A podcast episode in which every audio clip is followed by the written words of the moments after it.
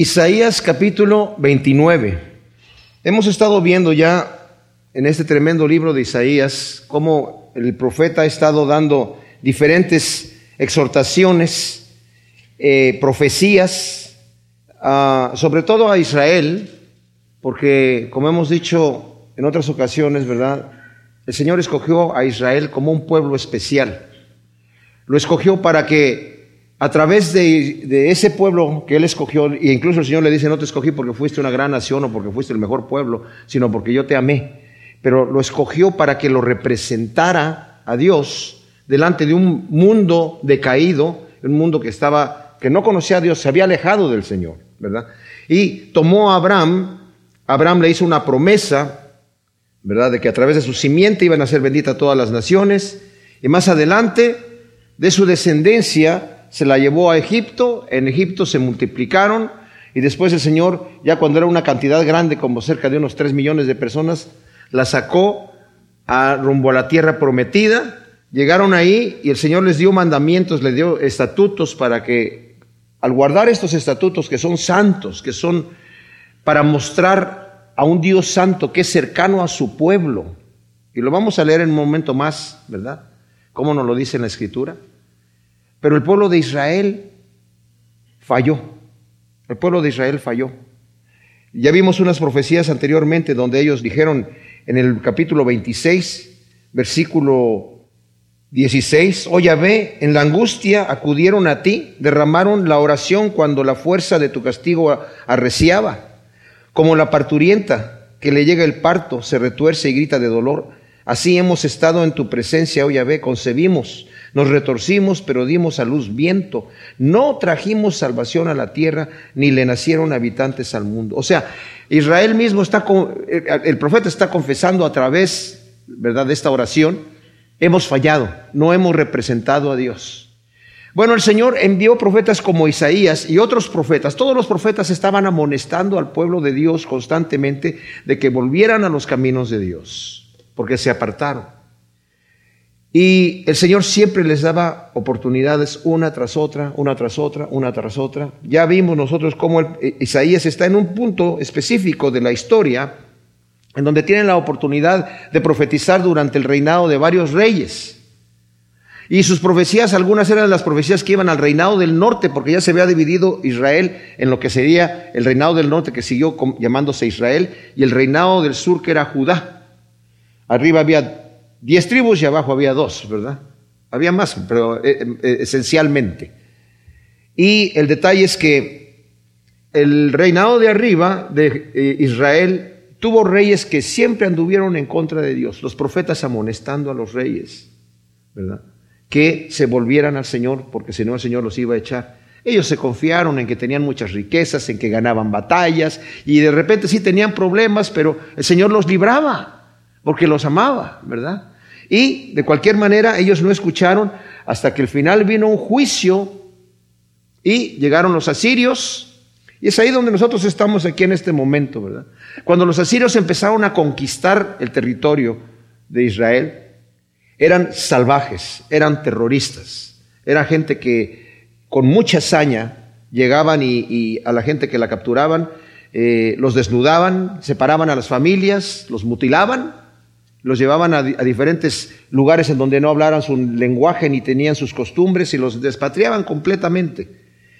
Y eran, en esto eran bastante tremendos, ¿verdad? Y el Señor incluso le dice a, en un juicio que le manda a Siria, dice, tú eres la vara de mi ira, o sea, yo te estoy utilizando a ti como un instrumento para castigar a mi pueblo, pero tú le has dado la honra a tus propios dioses y tú lo hiciste con saña. Y por eso yo te voy a destruir a ti, ¿verdad? Entonces el Señor también está corrigiendo a su pueblo y ya el profeta ha estado exhortando, durante este momento, él está hablando de la destrucción que va a venir también al reinado del sur. Ahora, Isaías no vive hasta que llegue el momento de la destrucción de Judá, ¿verdad? Pero sí profetiza esto. Y porque ve que, que ya incluso Judá no aprende de lo que sucede con Israel. Hasta que llega el profeta Jeremías, incluso dice, tú viste a tu hermana Israel a tu hermana mayor Israel que, que, pecó y el Señor la castigó y tú no aprendiste la lección, incluso te corrompiste más que ella. Y en este momento viene aquí un tremendo juicio de Dios al reinado del sur. Ahora, en este momento no sabemos exactamente en el, en momento que Isaías está profetizando, porque eh, el padre de Ezequías, o sea, Isaías empieza a profetizar durante el reinado de Usías. Usías muere y después su hijo, que empezó a reinar junto con su padre por durante 13 años, reina solo un año después de que su padre muere y él muere y deja a su hijo Acaz, que fue el padre de Ezequías, y Acaz fue un rey terriblemente malvado. Entonces, y después que viene Ezequías, Ezequías hace reformas y empieza la adoración a Yahvé o a Jehová nuevamente en Israel. Pero el pueblo sigue corrompido. O sea, debemos entender que ciertamente a veces era posible que el rey llevase al pueblo a respetar a Dios, pero siempre volvían otra vez a sus, a sus cosas. Por eso a veces cuando leemos la escritura es como confuso, cuando leemos algún rey que hace reformas y dice, pero los lugares altos no fueron quitados, todavía la gente sacrificaba allá. Es como si tuviésemos un presidente de repente cristiano, digamos, ¿verdad? Que quiere hacer leyes justas, pero el mal ya está en la sociedad, no lo puede erradicar completamente, ¿verdad? Entonces, después de Ezequías, su hijo Manasés, durante el tiempo de Manasés, Israel, o sea, Judá, que es el reinado del sur, ya no estaba el reinado del norte, ya se lo habían llevado los asirios, cayó en, la peor depravación posible que haya estado. ¿verdad? Entonces siempre estaban como eh, propensos, estaban como deseando el mar, que les dieran permiso de pecar. Eso me maravilla porque cuando veo aquí en Estados Unidos, y no solamente en Estados Unidos, lo que pasa aquí pasa después en todos lados, ¿verdad? Lo que pasó en Europa está pasando aquí y después está pasando en todas partes del mundo.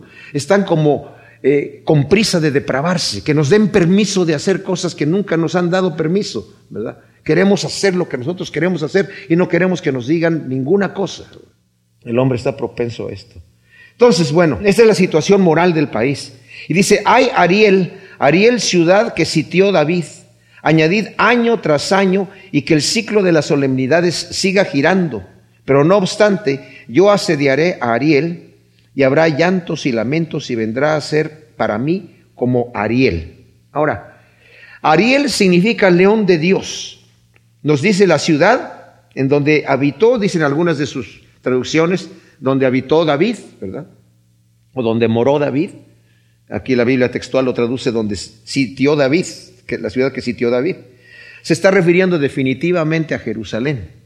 Ahora, el título de Ariel para Jerusalén, como dije, quiere decir león de Dios. También es un término que significa, en hebreo, el altar. Algunos comentaristas, cuando dice Ariel, Ariel, ciudad que sitió David, añadida año tras año, y que el ciclo de las solemnidades siga girando, pero no obstante, yo asediaré a Ariel y habrá llantos y lamentos y vendrá a ser a mí como, en algunas de sus versiones dice, como un altar, como el altar de Dios. O sea, como ¿qué pasa en un altar? Pues se sacrifican las víctimas. Yo estaba escuchando varios comentarios y me, me gustó uno, sobre todo del pastor David Gusick, que dice que para él, y yo estoy de acuerdo con eso, significa león de Dios en todas estas cosas. ¿Qué quiere decir esto? O sea, ellos se sentían con el orgullo de decir nosotros somos el león de Judá, ¿verdad? Somos el león de Dios. Porque ese era el título que tenían, ¿verdad? Cuando eh, Jacob hace la, profecía para, para, Judá, le dice, eres cachorro de león, ¿verdad? Y tú vas a, vencer y todo esto. Entonces eh, nosotros somos el león, ¿verdad? Somos los fuertes. No nunca nos va a pasar nada. Somos fuertes. Entonces dice aquí, ok, Ariel, León de Dios, león de Dios, ciudad que sitió David, donde estuvo viviendo él. Añadan año tras año y que sigan el ciclo de las solemnidades, o sea, continúen sus rituales, creyendo que con eso están agradando a Dios, con sus rituales, con su religión, pues.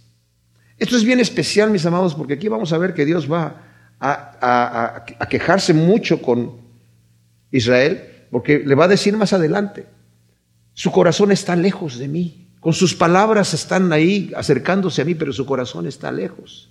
hacen todos sus rituales, pero ¿de qué me sirven? Anteriormente Isaías ya les había dicho que el Señor estaba harto de sus sacrificios. Dice, estoy harto de sacrificios, ya no puedo soportar sus cantos, porque no están con su corazón conmigo. Fíjense que el Señor, a veces nosotros venimos a la iglesia, mis amados, y podemos pensar, ya cumplí, ¿verdad? Ya cumplí, ya fui a la iglesia, canté los cantos, ¿verdad? Di mi ofrenda y, y hice lo que tenía que hacer. Dios debe estar contento. Porque a veces tenemos la mentalidad de que le di mi ración a Dios. Yo antes cuando era niño pensaba así. Tengo que dar mi ración de rezos a Dios, ¿verdad? Y tengo que hacer tantos rezos y al, al darle su ración ya está contento, está feliz, ¿verdad? No importa cómo esté mi corazón. Pero el Señor incluso dice, si tú traes tu ofrenda al altar, no me interesa tu ofrenda. Si tu hermano tiene algo contra ti, ve y arregla cuentas. Deja tu ofrenda ahí. No la quiero, no la voy a recibir. Acuérdate de Caín. A él no la recibí. ¿verdad? Ve y ponte de acuerdo con tu hermano y entonces presentas tu ofrenda. Pues todo lo que yo le doy a Dios, mis amados, si mi corazón no está allí con el Señor, de nada me sirve. Es más, me condena. Porque me, ya no me hace nada. Estoy en el templo del Señor, estoy en la iglesia, estoy oyendo la palabra y estoy así como, debe ser para aquel que le están hablando, porque yo estoy bien. O a mí no, no importa. O yo, yo tengo la excepción. O yo mañana. O después. O qué sé yo. Dice, bueno, aquí, que sigue el ciclo de las solemnidades. Dice, no obstante, voy a asediarte. Y habrá llantos y lamentos. Y luego cuando dice esto, y vendrá a ser para mí como Ariel, la voy a tratar como a un león. ¿Qué, qué hacemos si, si, se nos enfrenta a un león? ¿Lo vamos a acariciar? O sea, si no tenemos otra, otra cosa que hacer, ¿verdad? Pues vamos a tener que por lo menos tratar de defendernos, ¿no? Algo tenemos que hacer. Porque si bajamos la cabeza y le decimos, leoncito, leoncito, no, no, no, pues no va a pasar nada. Pero el Señor dice, yo, va a ser una afrenta que el Señor va, a hacer con ellos, ¿verdad? Dice, yo te voy a asediar. Tremendo. No obstante, dice, yo asediaré a Ariel. Los va a disciplinar para que se vuelvan a Él y vivan. Te sitiaré en derredor, te estrecharé con torres de asedio y levantaré contra ti baluartes. Abatida hablarás desde el suelo y tu palabra sonará apagada desde el polvo, como voz de espíritu pitónico desde la tumba. Susurrarás tus palabras desde el polvo. ¡Wow! Tremendo. Los enemigos de Jerusalén la van a sitiar. No la van a destruir por completo, pero el asedio va a ser tan severo que Jerusalén quedará sin aliento con un susurro de voz como de ultratumba pidiendo auxilio. A veces Dios tiene que usar métodos para quebrantar el corazón altivo, mostrando que su descontento hacia el corazón altivo es tremendo, ¿verdad?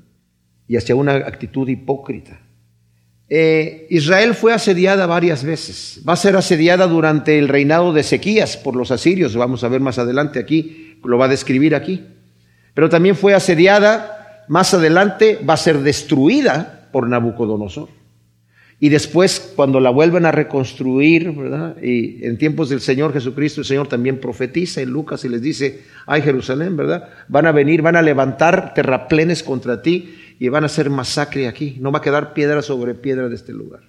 Y eso sucedió en el año 70 después de Cristo también. Entonces, estas son profecías que se cumplen en diferentes eh, etapas, ¿verdad? La multitud de tus enemigos será como granos de polvo, la multitud de tus agresores como nube de tamo. Pero de improviso, de repente, Yahvé Sebaot te auxiliará con el fragor y el estruendo de grandes truenos, con huracán y vendaval y rayos abrasadores. Ahora, esto, como vemos aquí, esta profecía, como dije yo, se va a cumplir de diferentes maneras. Se cumple en, la época de Ezequías, que de hecho aquí en el, en, el, en el, capítulo 37 de este mismo libro también lo narra en Crónicas y lo narra en, en el libro de Reyes, pero ya que estamos en Isaías podemos verlo aquí en el capítulo 37, versículo 33. Dice, por tanto, así dice Yahvé acerca del rey de Asiria, no entrará a esta ciudad, ni disparará ahí flecha, ni le pondrá escudo, ni levantará contra ella baluartes. Por el camino que vino volverá y no entrará en esta ciudad, dice Yahvé. Yo ampararé a esta ciudad para salvarla por amor a mí mismo y por amor a David mi siervo.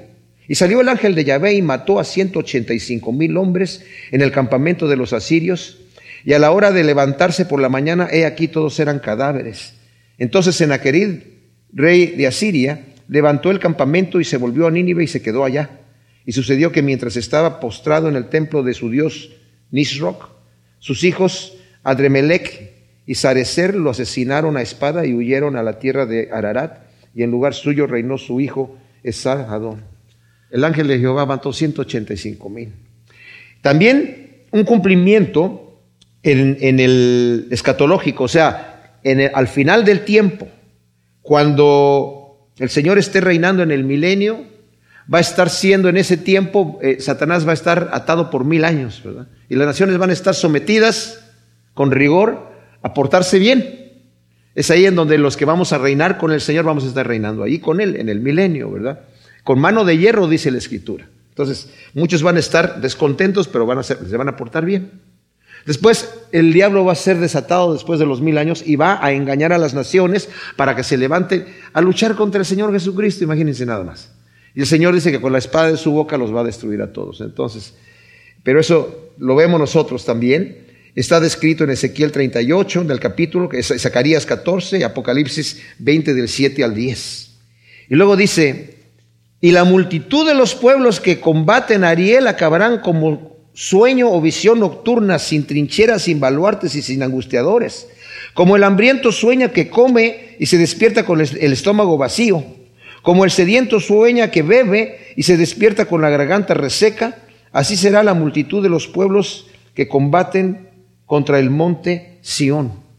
O sea, estos señores vienen, imagínense, como vinieron, si ustedes leen completamente el evento de cuando llegan los asirios, vamos a ver que dice que, por ejemplo, si volvemos ahí donde estábamos en Isaías 37, 38, perdón, bueno, desde el 36, dice el, el versículo primero del 36, en el año decimocuarto del rey Ezequías, o sea, en el año 14, aconteció que Sennacherib, rey de Asiria, subió contra todas las ciudades fortificadas de Judá y se apoderó de ellas. O sea, Asiria sube, baja, ya había, se había llevado a, Israel, había invadido Israel, había tomado todas las ciudades, pero empezó a conquistar a Judá y tomó las ciudades fortificadas de Judá. Más adelante, Ezequías, cuando leemos el, el detalle completo, en los demás libros de reyes y de crónicas, le manda a decir, yo voy a ser tu vasallo, voy a ser tu siervo, yo te pago tributos. Pues me vas a pagar tanto, sí te pago lo que tú quieras. Entonces el rey de Asiria, no contento con eso, dice, no, yo quiero ir allá y quiero yo mismo tomar lo que yo voy a tomar. Entonces se acerca y le dice, ríndanse, ¿verdad? Ríndanse y nosotros vamos a llevarlos a ustedes a otro lugar. En este momento todavía continúan en sus casas, en sus viñedos y en sus tierras, ¿verdad? Este año, pero el año que viene los vamos a llevar a otro lado, vamos a traer otra gente aquí, porque esa era la costumbre que ellos hacían para conquistar. Eh, y, empiezan entonces a blasfemar el nombre de Dios, a decir, eh, no confíen en, Ezequías que les está diciendo que, que Yahvé los va a librar. ¿Qué Dios ha librado a las otras naciones de nosotros? Hemos conquistado a las demás naciones. ¿Y qué, cuál Dios los ha librado? El rey de Asiria, el gran rey de Asiria, ese sí que es. Entonces empiezan a blasfemar el nombre de Dios e incluso dicen, ¿y creen ustedes que venimos sin permiso de, de, de, Yahvé? Yahvé nos envió aquí, señores. Él nos envió aquí. O sea, mintiendo completamente. Pero lo que ellos querían era lo que estaban diciendo, vamos a llegar a una ciudad rica porque el reinado de Ezequías, el Señor lo estaba prosperando muchísimo, porque estaba sirviendo al Señor. Entonces ellos estaban diciendo, vamos a apoderarnos de toda la riqueza, ¿verdad? Que hay allí en Israel. Y estaban como el hambriento que sueña que come y se despierta con el estómago vacío. ¿Les ha pasado? como el sediento que sueña y bebe y se despierta con la garganta reseca, así será la multitud de los pueblos que combaten contra el monte Sion. Wow, tremenda cosa y se fueron sin nada. El Señor los, el, ángel los mató, ¿verdad?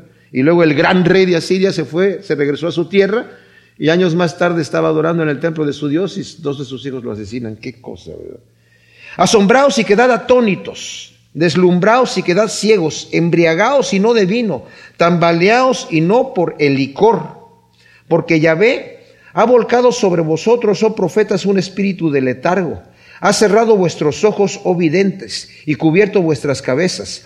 Y así toda revelación os ha venido a ser como palabras en un rollo sellado, que se da a uno que sabe leer y se le dice, lee ahora esto, y responde, no puedo, porque está sellado. Luego se le da el rollo al que no sabe leer, diciendo, lee ahora esto, y él responde, no sé leer. Dice pues Adonai, ya sé que este pueblo se me acerca con la boca y me honra con los labios, mientras su corazón está lejos de mí y su temor para conmigo es mera rutina de preceptos humanos. Bueno, vamos ahora a comentar hasta el versículo 12. Y el Señor está diciendo algo especial aquí. Es algo que ya lo había dicho anteriormente en el capítulo 6, cuando eh, está eh, eh, Isaías con la visión. Y el Señor dice, ¿a quién enviaré? Isaías dice, heme aquí, envíame a mí. El Señor entonces lo envía con un mensaje y dice el versículo 9 del capítulo 6, el Señor le dice, dijo pues, anda y di a este pueblo, oíd bien, pero no entendáis, ved por cierto, pero no comprendáis. Embota el corazón de este pueblo y que sus oídos se endurezcan y sus ojos se cieguen, no sea que viendo con sus ojos y oyendo con sus oídos y entendiendo con su corazón se convierta y sea sanado. ¿Y hasta cuándo, Señor? pregunté. Y declaró, hasta que las ciudades estén asoladas sin morador y no haya hombres en las casas y la tierra venga a ser desolación completa. Hasta que Yahvé haya alejado a los hombres y los lugares abandonados sean muchos en medio de la tierra. ¿Por qué está hablando así el Señor? No es que el Señor quiera dar un mensaje que no quiera que lo entendamos, sino porque la gente no quiere entender. Entonces el Señor les da un espíritu de estupor Dice, y es como si le dan algo a una persona que sabe leer y le dice, a ver, lee. Dice, no, pues este libro está sellado, no puedo leer. O se lo pasan a uno que no sabe leer.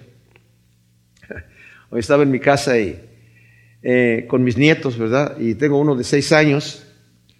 Y se agarra los lentes de Pamela, mi esposa, y se los pone. Y dice, ay, no puedo ver bien. Y le dice la que es más grande, de nueve años, le dice Audrey, le dice mi nieta, es que esos son para leer. Ah, son para leerse. Y agarra una caja de té para leer y le hace así. Se la pone así cerquita y dice, no puedo leer, no puedo leer. Y le digo yo, ¿y sabes leer? No, pero estos lentes son para leer. Digo, me parece que están fallados, no sirven. hay que cambiar, hay que regresarlos, esos no funcionan. bueno, no es el caso aquí del que no puede leer, ¿verdad? Porque no tiene lentes, sino simple y sencillamente dice, ¿a qué se refiere esto? Le está diciendo a los sacerdotes, ustedes no entienden la palabra del Señor porque tienen el sentido embotado, porque no quieren entender. Y hay muchas personas que están predicando de la Biblia y no la entienden. Va uno a seminarios, institutos bíblicos, en donde hay gente que está predicando de la escritura y no creen en Dios. Están analizando la escritura desde un punto de vista académico, y le están viendo desde un punto de vista crítico, siguiendo una corriente que salió hace mucho tiempo en Alemania, de la alta crítica, ¿verdad? Creyendo ser sabios, se hacen necios. Increíble, pero eso es lo que sucede. Como nos lo dicen en Romanos también.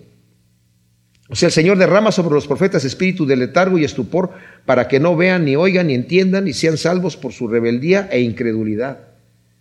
Israel debía haber sido una gran nación, un pueblo sabio y entendido, pero por su ceguera e hipocresía habían llegado a ser torpes.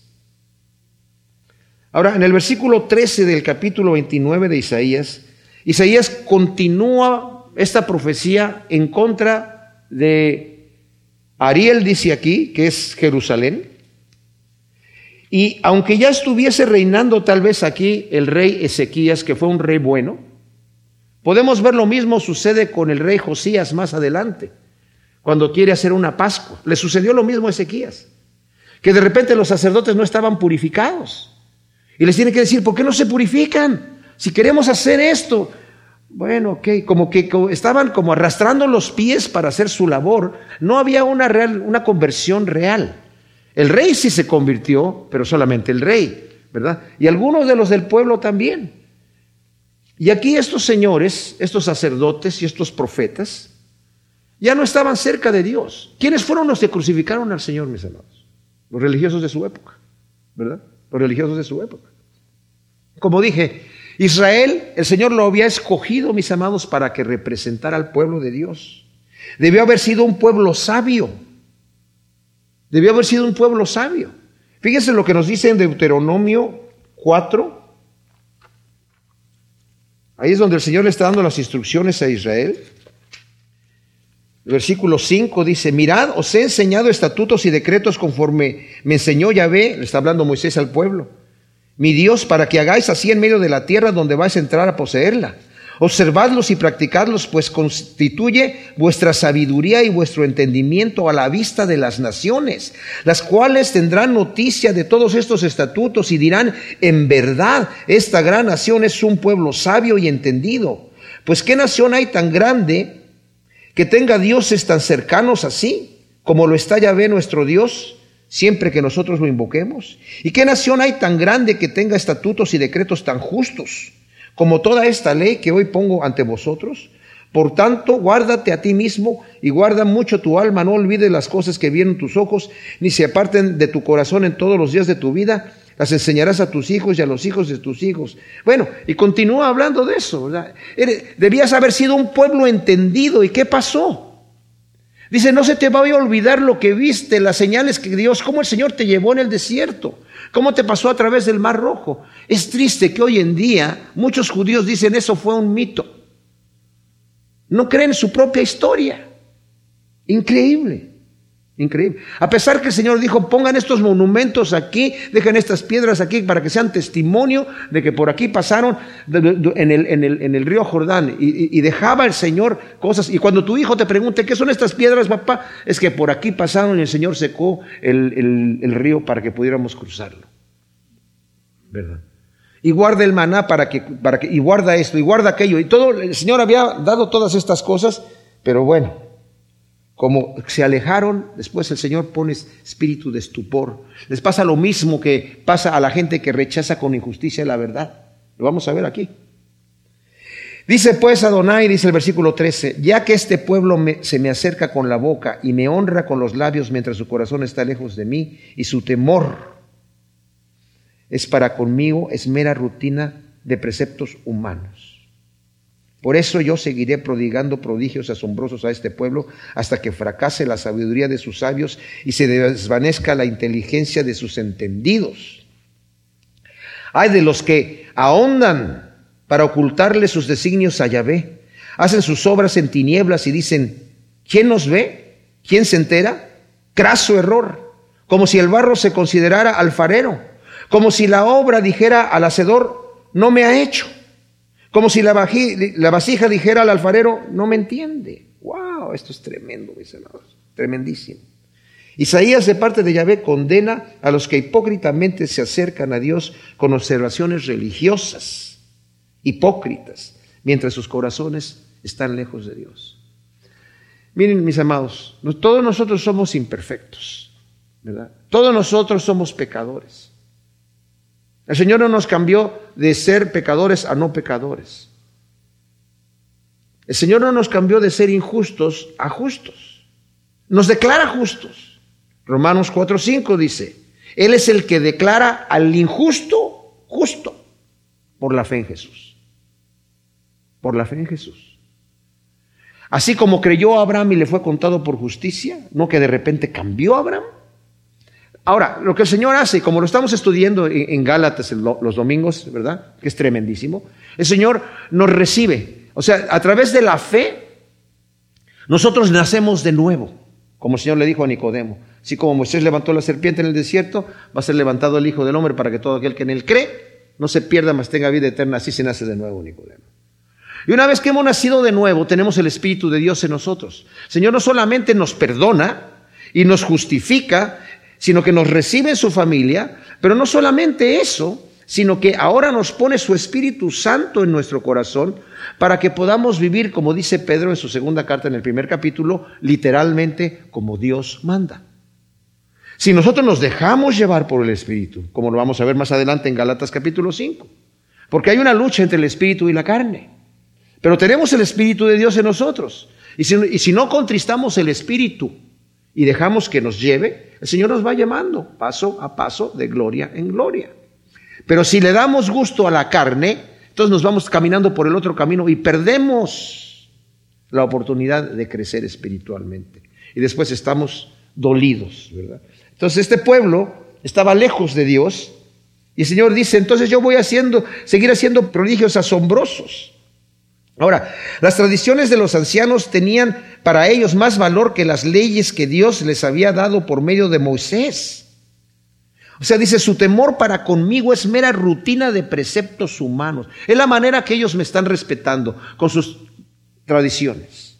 En otra palabra, con sus penitencias, con sus oraciones, con sus sacrificios. A Dios no le interesan esas cosas.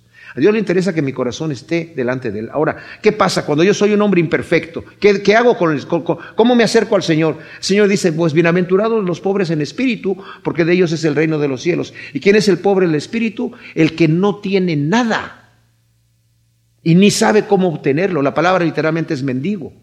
No tiene ninguna credencial que mostrarle al Señor. Y lo único que puede hacer es decir, Señor, no tengo nada. O sea que se propicio a mí, Señor. El Señor decirte, ah, bienaventurado, porque tuyo es el reino de los cielos. El que cree que tiene algo para mostrarle a Dios se engaña, porque no tenemos nada, nadie, ninguna credencial. No hay justo ni aún uno. No hay quien busque a Dios. El mismo Isaías dice, como ovejas todos nos descarriamos, todos, todos. Todos somos la oveja perdida. Todos somos el hijo pródigo. Todos somos la moneda perdida. Entonces, en el versículo 14 advierte que Dios ofuscará la sabiduría de los que detienen con injusticia la verdad, como lo dice también en Romanos 1, del 18 al 32. Los hombres que detienen con injusticia la verdad, conociendo a Dios, detienen con injusticia la verdad. ¿Qué pasa? Dios los deja en una mente entenebrecida, ya no pueden ver la luz. Y los entrega a su propia mente reprobada para hacer cosas que no les convienen a ellos, pero ellos no lo saben. Lo siguen haciendo y creen que está bien.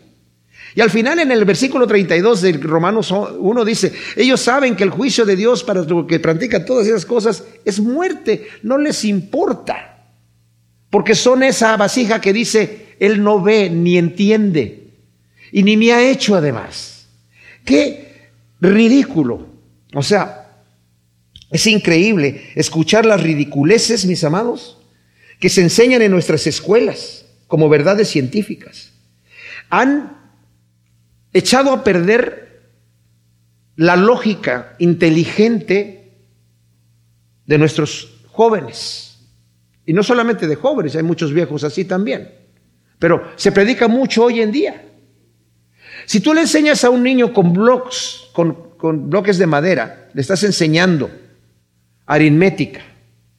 Y le dices, dos más dos son cinco, ¿eh? Mira, te lo voy a poner gráficamente. Uno, dos, tres, cinco. ¿Me entendiste bien? Uno, dos, tres, cinco. Y si así sigue aprendiendo y se lo repiten y se lo repiten, y se, nunca va a poder entender matemáticas, porque está aprendiendo equivocadamente. Y a nuestros jóvenes se les están enseñando estas cosas. Los argumentos que estas personas utilizan, como no tienen argumentos de peso pesado, es la arrogancia, la prepotencia, el insulto. Eres un ignorante si tú crees en Dios. Eres un ignorante. Son deshonestos intelectualmente. Y las cosas que dicen, o sea, se llaman científicos y las cosas que dicen son ridículas. Jack Monod, un científico, evolucionista.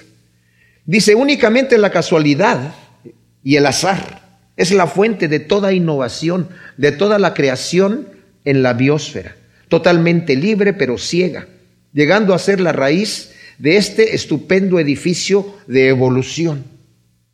La materia, mis amados, está compuesta de átomos y los átomos son energía en balance. Un átomo tiene varios tipos de energía, principalmente tiene protones, neutrones y electrones. Son diferentes tipos de energía. Pero tienen otras energías, otras partículas subatómicas que son otro tipo de energía. Es energía en movimiento y en perfecto balance. La materia o la energía por sí misma no tiene la capacidad de autoadherirse para hacer algo. No tiene esa capacidad. Yo, por ejemplo, en este momento tengo aquí un iPad, ¿verdad? Que, es, que es materia adherida y tiene muchas funciones. Pero esta materia no tiene la capacidad de adherirse para hacer las funciones que están ahí por sí solas. Tiene que haber un ingeniero que las diseñe y tiene que haber un manufacturador o una máquina manufacturadora que las ponga las piezas juntas. Tiene que haber un programa. ¿Qué es un programa? El efecto sorpresa, que dice, te vas para este lado, pero no para el otro. No es el azar, como dice este hombre. No, tiene que ser así y no para acá. Porque tengo más probabilidades de error que de triunfo. Y entre más compleja es la situación, mayor. Ahora, la vida misma como la conocemos, mis amados, es como ya hemos dicho en otras ocasiones, es energía, es, es, tecnología reducida a nivel molecular. Para reducir la tecnología en cosas más pequeñas se requiere un alto nivel de ingeniería y de diseño. Y he, dicho este ejemplo en otras ocasiones, ¿verdad? Eh, la computadora que para la defensa nacional en los años 50 era de dos pisos en un edificio grande. Cualquier celular de nosotros tiene mucha más tecnología que esa computadora y es mucho más pequeño. Pero para hacer eso se requiere un alto nivel de ingeniería, mucho mayor a lo que tenía aquella computadora, mucho más conocimiento. Y la, vida está reducida a nivel molecular, ya no se puede reducir más, altamente eficiente energéticamente hablando. Pero para que la vida misma sea capaz de existir, tiene que llevar desde el principio, fíjense bien, la capacidad de autoalimentarse, de purgar los venenos, de poder sanarse cuando se daña y de multiplicarse. Y para la multiplicación, como conocemos la vida como es, tiene un código digital escrito en donde dice cómo va a ser. Y en ese código digital hay un lector que lo lee y luego lo pasa a una fábrica que también lo sabe leer y sabe qué tiene que hacer con esa información para poner las proteínas, los aminoácidos en su orden correcto para hacer las proteínas y las enzimas y todo. Eh, estos científicos, señor, eh, mis amados, saben todas estas cosas. No son ignorantes. Saben más que yo de estas cosas. Las conocen a la perfección. Pero decidieron en su mente decir, no me importa. No me entiende. En la obra le dijera a su hacedor, dice la mitad del versículo 16, no me ha hecho. No me ha hecho. Dice Señor, yo te voy a poner ese espíritu de estupor, porque tú no quieres acercarte a mí. Te voy a dejar creer esa ridiculez. Carl Sagan siguiendo y predicando la teoría de que todo proviene de la casualidad y por azar, solicitó del gobierno de los Estados Unidos fondos para encontrar vida inteligente en el espacio. ¿Se imaginan? Este hombre está diciendo, todo proviene de la casualidad. Todo es azar y casualidad. Luego va al gobierno de Estados Unidos y le dice, necesito fondos para ver si hay vida inteligente en el espacio. ¿Cómo? Utilizando equipos altamente sensibles, carísimos, para detectar frecuencias de radio. Ahora, hay frecuencias de radio en el espacio todo el tiempo, porque son frecuencias, ¿verdad? Pero son frecuencias que no tienen ningún, ninguna información, simplemente son radiaciones, ¿verdad? O sea que las frecuencias de radio, hay millones de frecuencias de radio en el, en el espacio, en el universo entero. Pero ¿qué es lo que anda buscando este señor entonces para darse cuenta si hay inteligencia en otro planeta? Analizar las frecuencias para encontrar frecuencias que no sean al azar, sino que tengan un orden. Pero él mismo dice y anda predicando que todo viene por el azar. Pero para encontrar inteligencia, debía buscar la inteligencia en su propia mente, ¿verdad? Donde ahí hay un orden, me imagino, ¿verdad? Porque si no hay orden en su cabeza, por eso piensa así, ¿verdad? Vemos la contradicción y la deshonestidad científica es evidente. Ven en la vida patrones con orden pero voluntariamente ignoran lo obvio. Hay un creador de todo, mis amados. En el contexto de todo el capítulo es el orgullo y la ceguera de Jerusalén, y es tal vez la cúspide de la ceguera del hombre hoy. Rechazar la idea de que el Señor es el creador de todo y que además tiene un propósito en su creación. Esta gente voluntariamente ha rechazado eso. Bueno, hay varios astrofísicos, ¿verdad? Que han incluso dicho, yo estoy viendo todo un orden, un perfecto balance en el universo, que, me, doy cuenta que hay un creador omnipotente, omnisciente, altamente sabio, que, que, por razones propias ha hecho todo lo que ha hecho, pero como yo ya decidí que Dios no existe, niego la evidencia. La evidencia no tenemos que ir a buscarla en el espacio, aquí estamos nosotros, mis amados. Yo me estoy moviendo Fíjense nada más la capacidad que nosotros tenemos. Estoy hablando yo, si ustedes supiéramos la cantidad de millones de eh, combinaciones y reacciones químicas que tiene que haber en mi cuerpo para yo poder mover mi lengua de la forma que la estoy haciendo, nos, nos sorprenderíamos. Y juntamente con esas reacciones químicas tiene que haber unas enzimas que lo balancean inmediatamente. Y la enzima hace que la reacción sea más rápida que una reacción química normal. Una reacción química normal se hace en un nanosegundo. Un nanosegundo es lo que tarda la luz, que normalmente viaja a 300 mil kilómetros por segundo, le da siete y media vueltas a la Tierra en un segundo. Es lo que tarda la luz en atravesar el grosor de un cabello humano. Ese es un nanosegundo. Pero un nanosegundo no es suficiente. A veces, en las reacciones de nuestro cuerpo, cuando se hace una reacción necesita una enzima regresarlo para balancearlo, porque si no nos morimos. Tomamos cianuro de potasio y nos morimos inmediatamente. ¿Por qué? Porque cancela todas las enzimas. Ni siquiera necesito tragarlo. Nada más con que toque mi lengua, ahí estuvo. Porque todas las reacciones se van a un lado y se quedan ahí. Y esas enzimas son proteínas altamente diseñadas. Lo saben, toda esta gente sabe eso. Pero decidieron que Dios no existe. Y dicen, no, nadie me hizo, ¿verdad? Esto, todo, todo esto viene por azar. Bueno, ¿saben lo que me da risa aquí, mis amados, que dice aquí, es como si la vasija, dijera al alfarero, no me entiende. ¿Qué es lo que andan buscando? Andan buscando fósiles, andan buscando fósiles y dicen, mira, aquí hay un hueso del Pintercanthropus, eh, eh, ¿verdad? Y hay, no, ¿me entiendes? Y después de que eso, maravilloso, aquí vemos que la evolución, porque mira cómo está y todo eso. eso eh, a eso le llaman evolución.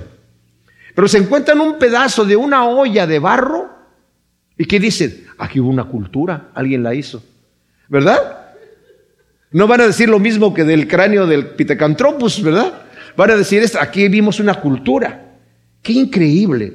Y no es mucho más, más sencilla aquella cosa que sí pudo haber pasado por casualidad. Un calentamiento de la tierra a lo mejor hizo el barro y, y algunas cosas se derritieron ahí para pintarla bonito, ¿verdad? Al cabo de millones y millones de años, pero, pero son ciegos voluntariamente.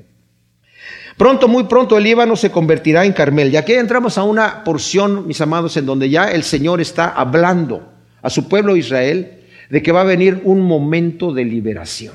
O sea, el Señor siempre tiene un propósito final. No solamente castiga por castigar, no castiga porque está enojado. Mis amados, el Señor nos disciplina para corregirnos porque nos ama. Nos ama. Y como les he, mencionado en el Salmo 32, que donde David dice, mientras callé, dice, bienaventurado el varón al que tú, a que se le es perdonado su pecado, al cual el Señor no lo imputa con iniquidad. Mientras callé, se envejecieron mis huesos, se secó mi vigor como se quedaba desde verano. Y dije, confesaré mi pecado al, al, Señor y tú lo perdonaste todo. Y luego en el mismo salmo el Señor le habla a David y le dice, no seas como el mulo sin entendimiento, que tengo que usar el freno. ¿Para qué quieres pasar por ese dolor? Déjame guiarte con mis ojos. Mira por ahí, por ahí. Lleva mi yugo que es ligero. Pero si nosotros no, si, Dios, si Dios nos ama, ¿verdad? Si somos amados por el Señor, nos va a disciplinar cuando nos salimos del camino. Y qué bueno que nos discipline. Cuando nos disciplina le podemos decir, gracias Señor que me estás disciplinando, porque me amas. Y así sucede con Israel. Pronto, muy pronto, el Líbano se convertirá en Carmelo, en un Berfel, y el Carmel será considerado un bosque. Y aquel día los sordos oirán las palabras del rollo, y los ojos de los ciegos verán sin tinieblas ni oscuridad.